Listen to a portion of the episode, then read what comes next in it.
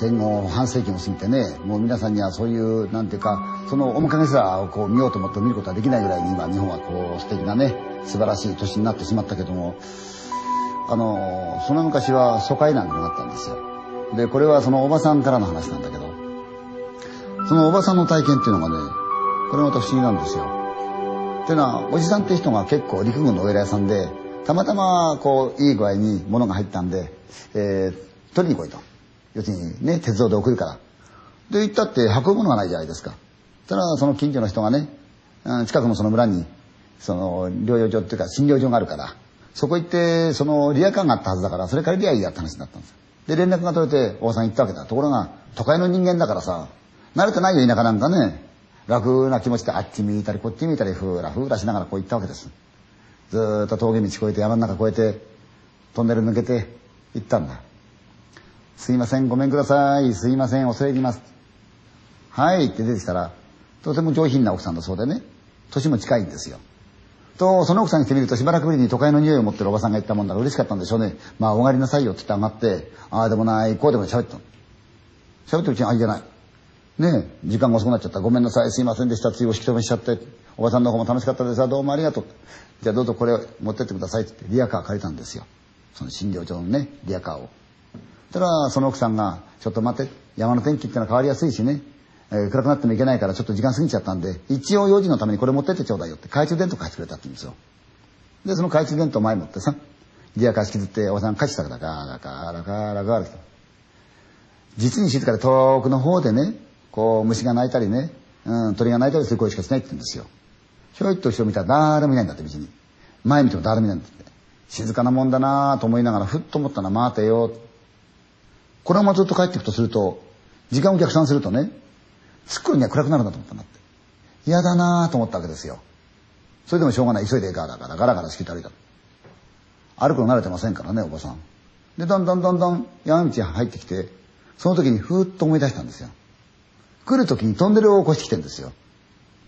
できるならばそのトンネル早いうちに越したいわけだけどどうも時間から考えるとトンネルに入る頃にはうっすらとこう日がね傾く頃じゃないかと思って嫌だ嫌だ嫌だ嫌だなと思って誰か一緒に来る人いないかな嫌だなと思いながらおばさんずーっと歩いてたあらがあらがあら。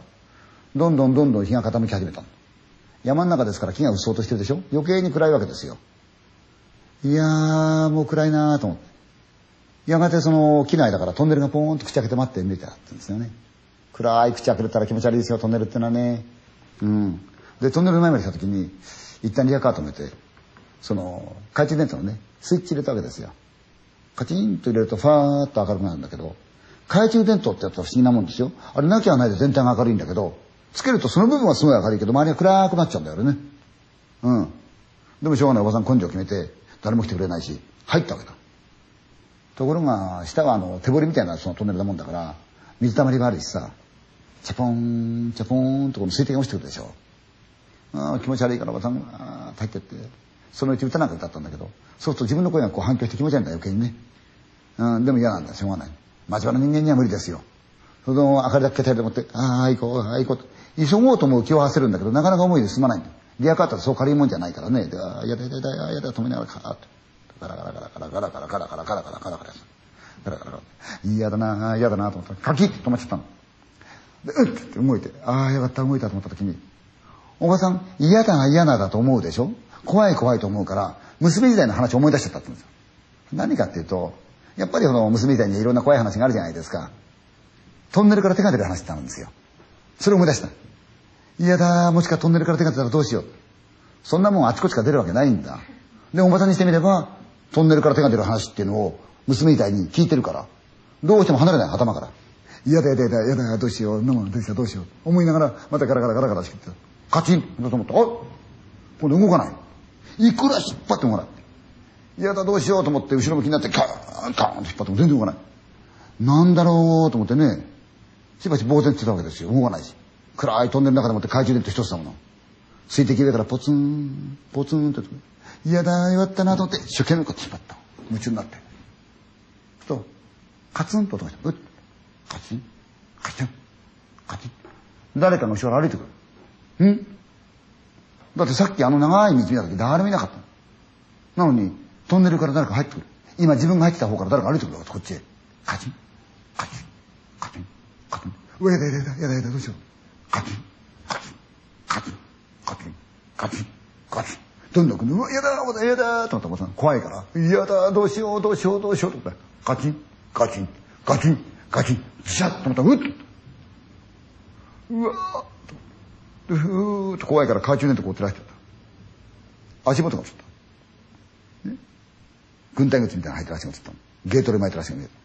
うわーっとカッとったら当時国民服ってのがあったんですよね。兵隊戦略着たやつそれを着た男が立つのかって。うーっと「あーってどうしました?」って「ああよかったもう私はもう怖くてね。どうしようかと思った」って「リアカーが動かないんですよ」ああ大変ですね」その人がクッとしたらカクッと動いたあれ動いた。よかったすいません。でおばちゃんがリアカー。引っ張る。後ろからその人が押すような形で持って歩き始めた。何せもう自分が慣れてないもんですから。ああそうですか、えー、もう東京から来たばっかりでもって全然分かってないしもうこんなとこ慣れてないし怖くて怖くて今どうしようかと思ったんですよ。助かりました。ありがとうございます。もう私はねどうでこうでと。それはもう嬉しいからおばさん夢中で喋りますわね。でガーラガーラガーラガーラガーラと。やがて出口がこう見えてた。でも外はうっすらもう暗いんですよ。ああよかった。もう出口になった。助かりました。本当にありがとうございます。って言いながら。あれ？さっきまで自分の足音とリアカーの音と男の足音がしてたんですよ。気がついてみると自分の足音とリアカーの音しかしてないんですよ。ほんで自分が喋ってるのに返事がない。おかしいなと思いながら「本当にどうもありがとうございます。どちらの行かれるんですか?」って聞いたの。返事がない。お近くなんですか？返事がないんで。嫌だ。返事がない。思ったらカキッと止まっちゃったんで夜間があ止まっちゃったと思って。すいません止まっちゃいました。すいません。返事がない。怖いからおばさん夢中になってガーガーガーって全然動かない。ガーってやだよ。やだよって。でふーっと後ろ見たらいないの。誰も。たった一本の隣誰もいない。今一緒に来た男がいないの。おばさんもう全身おかんが走ってたんですよ怖くて。いやだどうしようどうしようどうしようと思ったもう無我夢中ですよこうなってると。何なんだかわからない。もう錯乱状態でおばさん一生懸命になって今度はお尻をですねこの引っ掛ける棒の方にあいやよこせよよしてで後ろ向きになってこう地面蹴ったらこうやってガーンガーンガーン。それでもまるで何か引っかかったよ全然リアルもないどこが引っかかってんだろうと思って。おばさんスーッと回転照らしてって後ろのね角っこのこういう曲がったところリアカーの鉄の。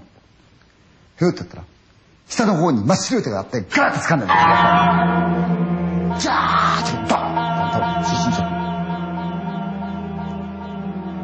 たやがて気が付いた時にはねそのリアカーに乗って家に向かうと来たって言ってますあんまり心配になって迎えに来た人間がうちの人間がね倒れてるおばさんとそのリアカー見つけたって言うんですよやだ私はもう行きたくないよって言ったんですよね。